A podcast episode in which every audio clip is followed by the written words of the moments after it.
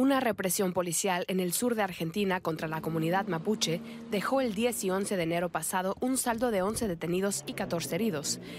Terrorismo. Sí. Dice, denunciaremos el hecho en la justicia federal penal.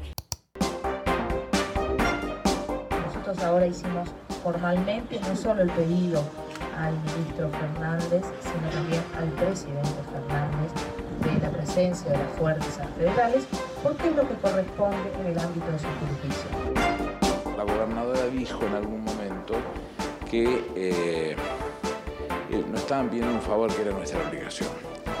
Y lo que yo le insisto es que no es verdad. La ley de seguridad interior nos da responsabilidades al gobierno nacional y a los gobiernos provinciales. Y no es esa la responsabilidad que nos da. Oíd mortales el grito sagrado, libertad, libertad, libertad. Y en otra parte, al gran pueblo argentino, salud. ¿Cómo estás, Guille? Hola Fede, ¿cómo estás? Podríamos decir que el himno es uno de los símbolos de una patria, de una nación, en este caso de nuestra nación argentina. Pero hoy vamos a hablar de otra nación, de una nación distinta, y vos me dirás si en principio puede ser llamada nación, y me refiero a la nación mapuche. Sí, a ver, me parece que el problema es complejo y ahí te voy a, voy a analizar tus aportes históricos. Eh, creo que el pueblo mapuche es originario de, de Chile, ¿no? Bueno, Correcto. de lo que hoy es el territorio chileno, cuando sin duda llegó la conquista, eh, ellos estaban ahí. Y por lo tanto, digamos, un reclamo en Chile tiene que ser atendido, aunque no debería ser o no debe ser de ninguna manera dentro de una democracia violento.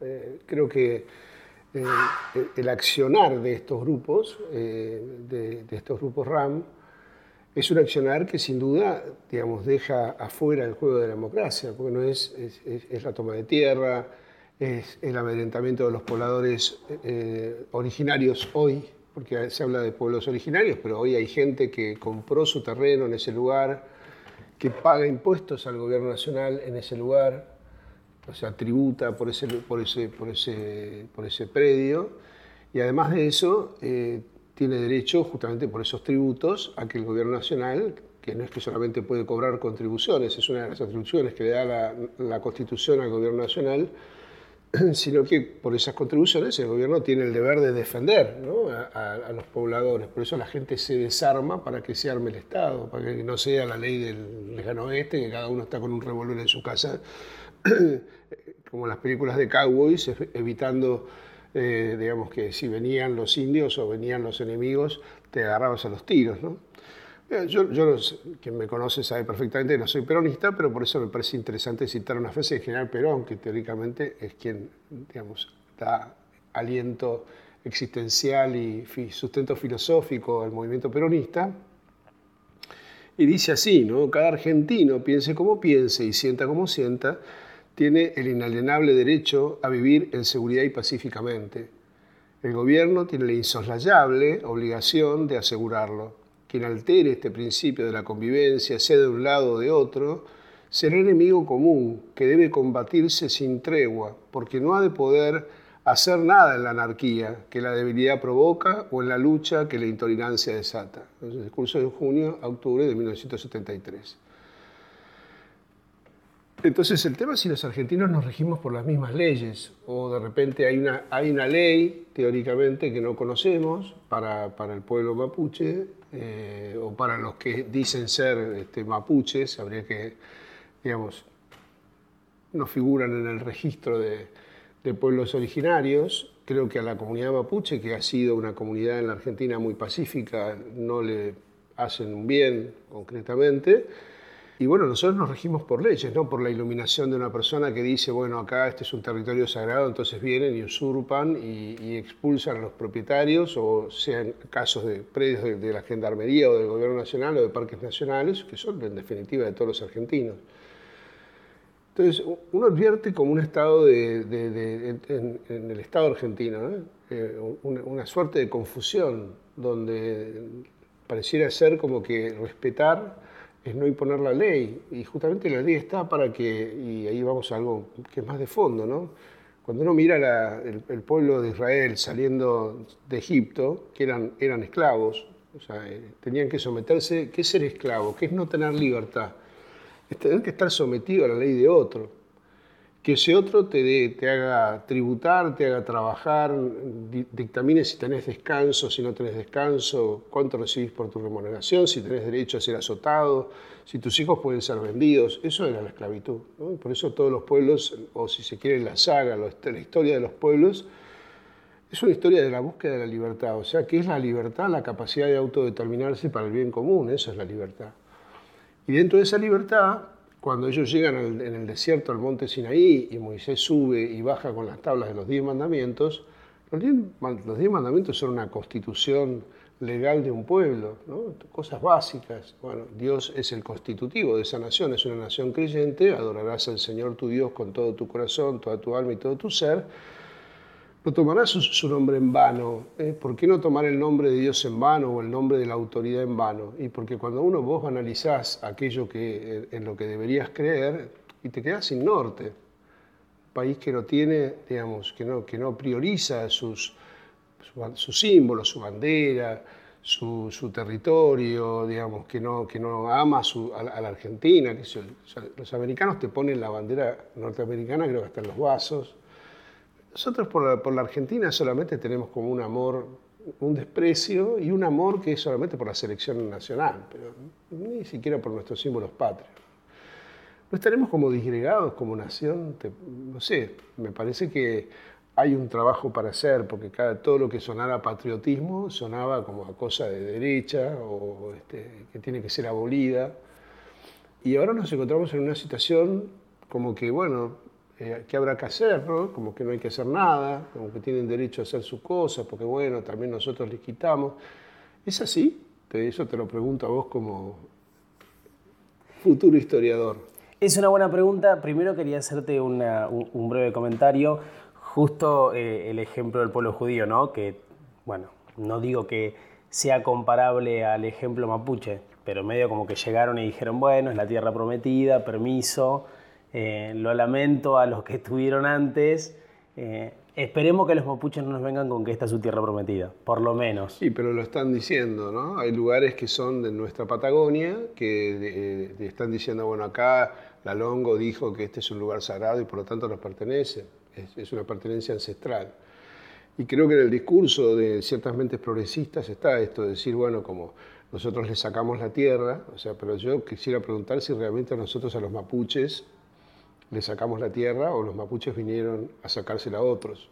Sí, con respecto a la respuesta histórica, eh, es como decís vos, los mapuches son un pueblo originario de Chile. El pueblo mapuche, o de lo que estaba concentrado en el sur de Chile y en el sur de Argentina, le declara la guerra a Argentina y a Chile y empiezan como esta reconquista de su tierra, de sus lugares sagrados y demás. Así que sí, sí, lo que decís es totalmente correcto. O sea que creo, según tengo entendido, que nuestros pueblos originarios eran los tehuelches, eh, araucanos, y que e, ellos cuando avanzan sobre territorio en ese momento todavía no tan definido de quién era, la Argentina le debe a la campaña de Roca que eso sea territorio argentino, eh, hoy en día tan denostado, y, son ellos los que provocan una, una matanza de, esos indios este, para, estar, para avanzar sobre, sobre la Patagonia. La pregunta es si no estamos frente a una disgregación nacional, ¿no? O sea, como cuando vos disgregás, porque el territorio es, básico para la integración de la nación, o lo ha sido siempre, entonces cuando vos, incluso la Argentina estuvo al borde de una guerra con Chile por una, cosas mucho más mínimas, mucho más mínimas, territorios que no, no sé, fuimos a Malvinas, todavía seguimos reclamando Malvinas, que es un dos islas perdidas. Esto es el corazón de nuestra argentinidad, porque en definitiva para todos los argentinos, toda la zona del sur es el corazón, no sé, es algo que amamos tanto como podemos armar la pampa húmeda, no, estamos discutiendo un pedacito de tierra en el desierto, estamos discutiendo digamos, el corazón turístico y el corazón de belleza de la Argentina. Entonces, eh, este, esta como indiferencia que, yo veo que hay, con, y para mí es el problema más grave que tiene, o sea, por supuesto que tenemos problemas coyunturales, la, inflación o la inseguridad es un problema de, todos los días, un poco endémico,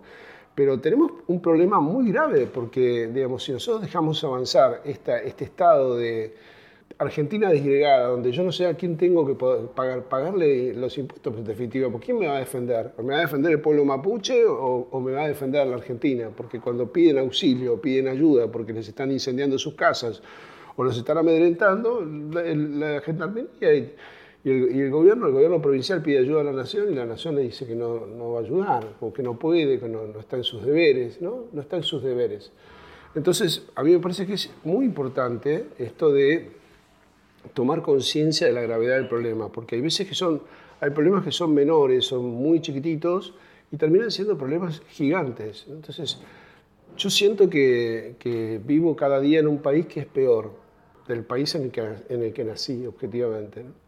Y me parece que esto puede ser, eh, quizás, bueno, tengo parte de mi corazón ahí, ¿no? Porque la, la pastoral universitaria tiene tierra Mascardi y, y y es un lugar en donde hemos ido de campamento eh, casi todos los veranos y donde tenemos la oportunidad eh, que no existe en otros países, ¿no? de tener un contacto ahora que está tan, tan en boga, el contacto con la naturaleza y un lugar de paz absoluta, digamos, de, encuentro con la naturaleza que de repente, digamos, llegás hoy en día y tenés lugares que viste que eran maravillosos, incendiados, eh, a veces cortes de ruta, decir, bueno, esto no tenía nada que ver con el lugar, o sea, de repente el lugar está arruinado por una invasión, eh, digamos, de, que, el Estado Nacional no supo controlar. Entonces, creo que es, preocupante, ¿no? Eh, y, no sé cómo debería ser un tema de, creo, número uno, muchísimo más que el FMI, de, política nacional, a mirar, ¿no?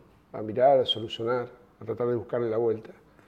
No hace mucho publicabas una nota en los medios de comunicación con, respecto a este conflicto que decís de, Villa Mascardi y justamente señalabas en esa nota que ah, los reclamos pueden estar bien eh, si es de un pueblo, eh, vamos a ponerle entre comillas, originario, pero señalabas que aquellos grupos que habían irrumpido en Villa Mascardi y en muchos lugares del sur no eran exactamente pueblo mapuche, sino que eran, bueno, personas o, o movimientos. que en Bariloche es como si te dijera el norte argentino. Étnicamente vos vas a ver, digo, todo el mundo tiene alguna mezcla, digamos, con algún pueblo, digamos, algún, algún ancestro puede invocar de pueblo originario. Bueno, yo qué sé, yo también tengo un montón de ancestros europeos, pero yo no puedo conseguir la ciudadanía europea.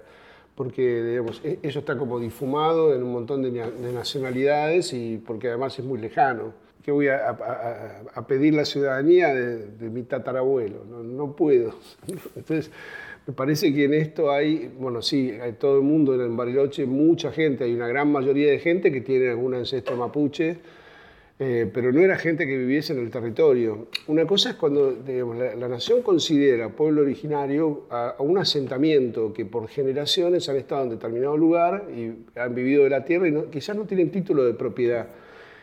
Ahora, todos los reclamos en un país que tiene una constitución y que tiene leyes se hacen por la vía legal. O sea, aunque no tuviesen razón, tienen derecho de reclamar lo que les parezca y que la justicia les dé la ley. Lo que no tienen derecho es de usurpar, porque eso va en contra de la ley. O sea, porque yo considere que soy dueño de, cualquier persona que considere que es dueño de, o el, dueño se distrajo y se instala en una propiedad que no es suya, está usurpando. Entonces no hay usurpaciones buenas o malas de acuerdo a tu origen. No tiene nada que ver. O sea, yo vivís en la Argentina de hoy, naciste en la Argentina de hoy, atenete a las leyes de hoy porque eso es lo que hay. O sea, todos podemos reclamar lo que se nos dé la gana, pero después estará la justicia para decirnos si ese reclamo es válido o no. Y acá hay una vía que el Estado le da, viabilidad, por decirlo contradictorio, que tiene que ver con un accionar violento que no es ni siquiera castigado. En el sentido de decir, che, a ver, eh, vinieron gente, pobladores del lugar, gente que conozco, me quemaron la casa me amedrentaron, me tiraban piedra de noche, me mataron los perros. O sea, nada, es gravísimo lo que pasa. Ponete en, el, en, el, en la piel de persona que se fue a vivir al sur para que, digamos, buscar tranquilidad y de repente le empieza a pasar eso. ¿Qué hace esa persona? Bueno, hace la denuncia a la policía o, llama a la gendarmería para, y tenés inacción de parte del Estado. Y sí, bueno, no, no, no se puede hacer nada. Entonces, ¿cuál es la solución? ¿Que el tipo se compre una escopeta? La verdad que estamos promoviendo algo que es, terrible. La violencia nunca va a ser la solución para, ningún, para ningún conflicto, digamos, es la vía del diálogo y la vía de la paz la, que puede habilitar, solucionar los conflictos. Y me parece que en eso tenemos que ser como muy, muy claros, porque si uno pretende vivir en una democracia, tanto se habla de la democracia, tanto se habla de terrorismo de Estado o tanto se habló de desaparecidos, ¿no? de gente que, digamos, y, era el Estado que teóricamente salteándose la ley, o sea, no haciendo juicio, no eh, deteniendo legalmente, no sabiendo a qué cárcel te mandaba, eh, torcía las leyes a su favor para hacer las cosas como se les dio la gana. Y eso tenemos claro en la conciencia nacional que ha sido una desgracia. Ahora, esto no es una desgracia que venga alguien y amedrente personas que son ciudadanos como nosotros. O sea, podría ser vos, podría ser tu familia, que está viviendo ahí en, ese lugar. ¿Qué hacen? ¿Cuál es la, ¿Qué hacen? No sé qué hacen. Entonces es como muy desesperante que, que cuando a vos te pasa algo, que vuelvo a decir, te desarmaste para que el Estado se arme y el Estado tenga poder de policía. Y obviamente nadie quiere que, nada llegue al, que la sangre no llegue al río de ninguna manera, de ningún caso y con ningún tipo de argentino. Pero alguien tiene que poner orden. Entonces, si no, te llevan preso por hacer las cosas mal eh, y después que te juzgue la ley. Pero no hay manera de que haya leyes, o sea, distintas categorías de condenados o, de, apresados. Hay gente que hace cosas y no le pasa nada y hay otra gente que hace poco y le pasa un montón. No, me parece que no. Si la ley injusta termina siendo algo que corrompe eh, la confianza de las personas y las instituciones.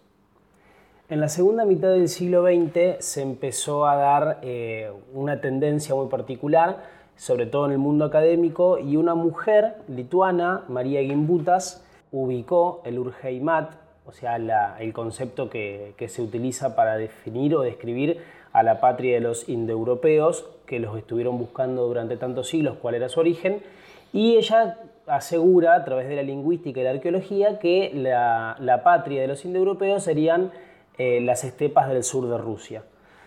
Y empieza a investigar para descubrir a dónde o en qué momento llegan y penetran los indoeuropeos en lo que hoy es Europa. Entonces descubre que ya existían comunidades al este de Europa, particularmente en Lituania, donde ella empieza, en su lugar de origen, donde ella empieza sus, investigaciones, y descubre que las comunidades eran pacíficas, que eran sedentarias, que se dedicaban a la agricultura, que tenían divinidades femeninas, descubre un montón de características y descubre que esas comunidades que podrían haber sido en su momento eh, poblaciones, y estamos hablando del siglo V antes de Cristo, poblaciones de hasta 15.000 personas, eran pacíficas hasta que los kurganes, estos indoeuropeos originarios de las estepas del sur de Rusia, penetran y llegan, por supuesto que van penetrando a poco, es un goteo histórico, dirá después alguien que la va a enfrentar en la teoría, pero, pero llegan a Europa y empiezan a ganar lugar, primero que, porque eran una sociedad seminómade, cazadora, tenían herramientas y habían desarrollado armas.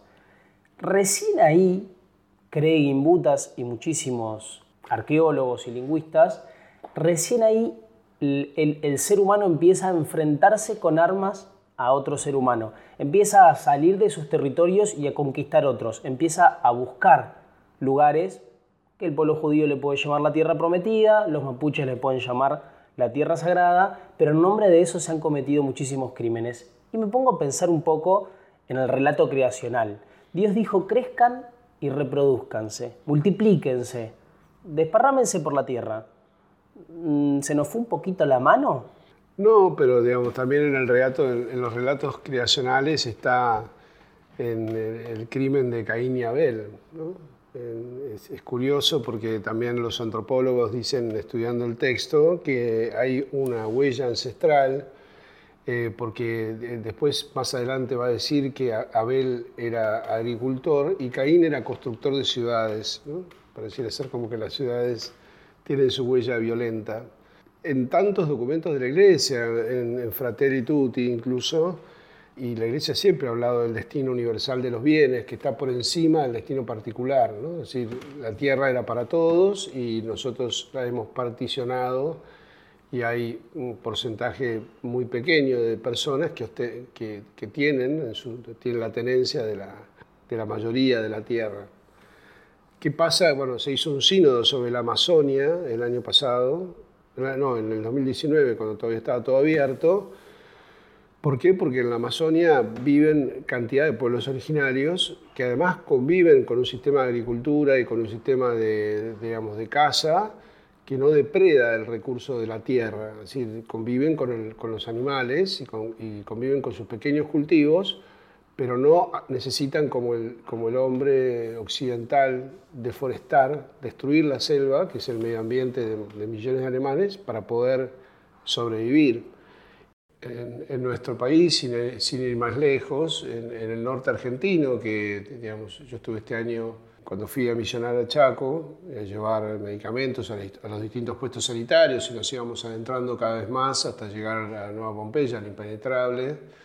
Cuando vos ves el impenetrable, hay, hay una franja de, de, monte alrededor del camino que da el aspecto de que hay selva, monte cerrado, por eso impenetrable, porque en realidad son árboles altos y mucho sotobosque abajo, muy, muy intrincado, que hace que te cueste caminar por ahí. O sea, es difícil entrar en esos lugares y por lo tanto se llama impenetrable pero el, impenetrable después de 100 metros eh, este, no existe más.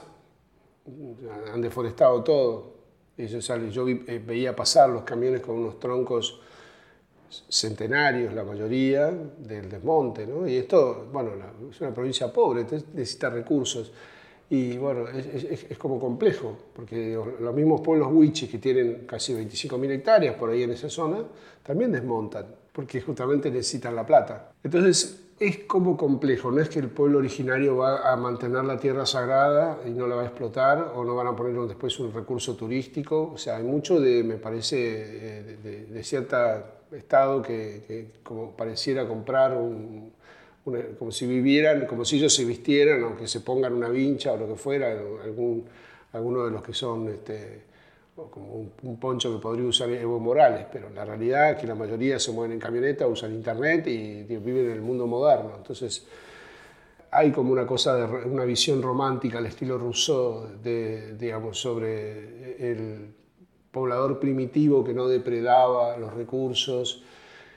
Eh, desde que el hombre es hombre, la lucha por la tierra o la lucha por el territorio, que es algo que aparece en el reino animal también. Es decir, un, perro cuando te cuida no es que te esté cuidando a vos, o cuando ladra porque se acerca alguien al lugar donde vive, no es que te esté cuidando a vos, está cuidando lo que él considera que es su territorio, en el cual vos estás incluido. Y me parece que es algo propio de los seres humanos eh, el tema de esta exacerbación de la tenencia y de la propiedad que sin duda, por eso también la iglesia en algún momento digamos, fomentaba la pobreza o, el, no estar agarrado a lugares o a los, a los sacerdotes nos rotan o nos cambian de espacio, ¿no? es decir, como nadie es dueño de nada y de alguna manera somos peregrinos, estamos de paso, eso es como existencialmente eh, una pero es como un estado, un estado espiritual que no, no hace a que la persona vaya a pelear por, por, cosas que tiene el derecho a hacerlo, porque bueno, es la ley. Pero lo hacemos dentro de un marco, yo lo que estoy discutiendo es si nosotros estamos, estamos enfrentándonos a una desgregación nacional donde la ley es para algunos sí, para otros no, y donde hay reconocimiento de cosas que ya estaban zanjadas por la Constitución Nacional. Entonces, me parece que ahí hay como un abandono de, de funciones indelegables del Estado y un problema incipiente que puede ser una especie de problema gravísimo en, muy poco tiempo. En, Chile es un problema muy grave y la Argentina ya tiene bastantes problemas como para encima comprarse nuevos.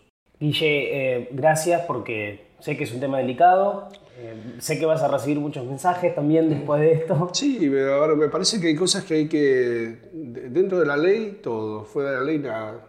O sea, vivimos un Estado de Derecho. El Estado de Derecho no lo puede discutir nadie. O sea, nadie puede discutir el Estado de Derecho porque si no vivimos en anarquía. Es algo que necesitamos los seres humanos para sobrevivir. Por lo tanto, la ley no puede ser imparcial. La ley no puede ser que algún argentino, digamos, reclame seguridad y el Estado no se la dé, que otro argentino venga e incendie por de Argentina, porque si no se considera argentino y si, ellos, y si el Estado Nacional considera que ellos tienen derecho a esa tierra, bueno, pues entonces que la, gente que vive... Eh, los que tenemos tierra dentro de esos territorios, tributemos al Estado mapuche. Pongamos la bandera mapuche, si los mapuches me van a proteger, mejor que lo que me protege el Estado argentino, bueno, lleguemos a un acuerdo, pero digo, yo no sé hoy en día, porque se tributa al Estado argentino, pero, pero el Estado argentino te defiende y pareciera que hay otros que reclaman la propiedad de la tierra. Es muy confuso todo. Guille, a vos gracias y a nuestros oyentes hasta la semana que viene. Y si les gustó, compártanlo.